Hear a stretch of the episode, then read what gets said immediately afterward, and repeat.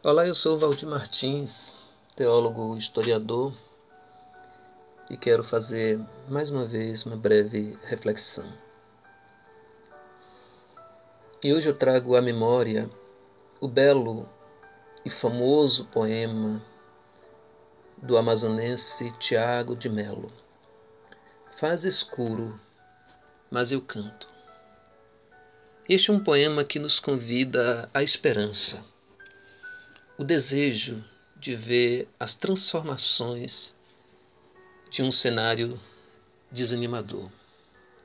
Diz assim: Faz escuro, mas eu canto, porque amanhã vai chegar. Vem comigo, companheiro, a cor do mundo mudar. Vale a pena não dormir para esperar a cor do mundo mudar. Já é madrugada.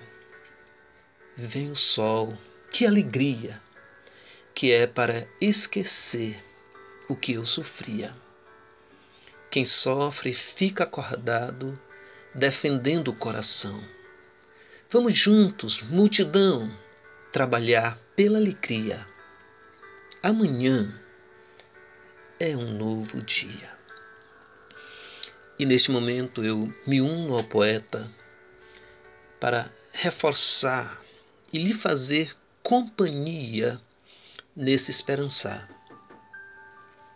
Nos dias mais desafiadores, maior resistência se faz necessária. E os nossos dias, esses momentos são desafiadores. E saber se acompanhada ou acompanhado é o signo de que a distância física não é tão forte quanto parece.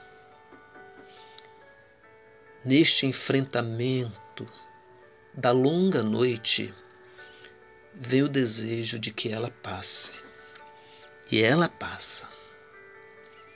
Faz escuro, mas eu canto, porque amanhã vai chegar.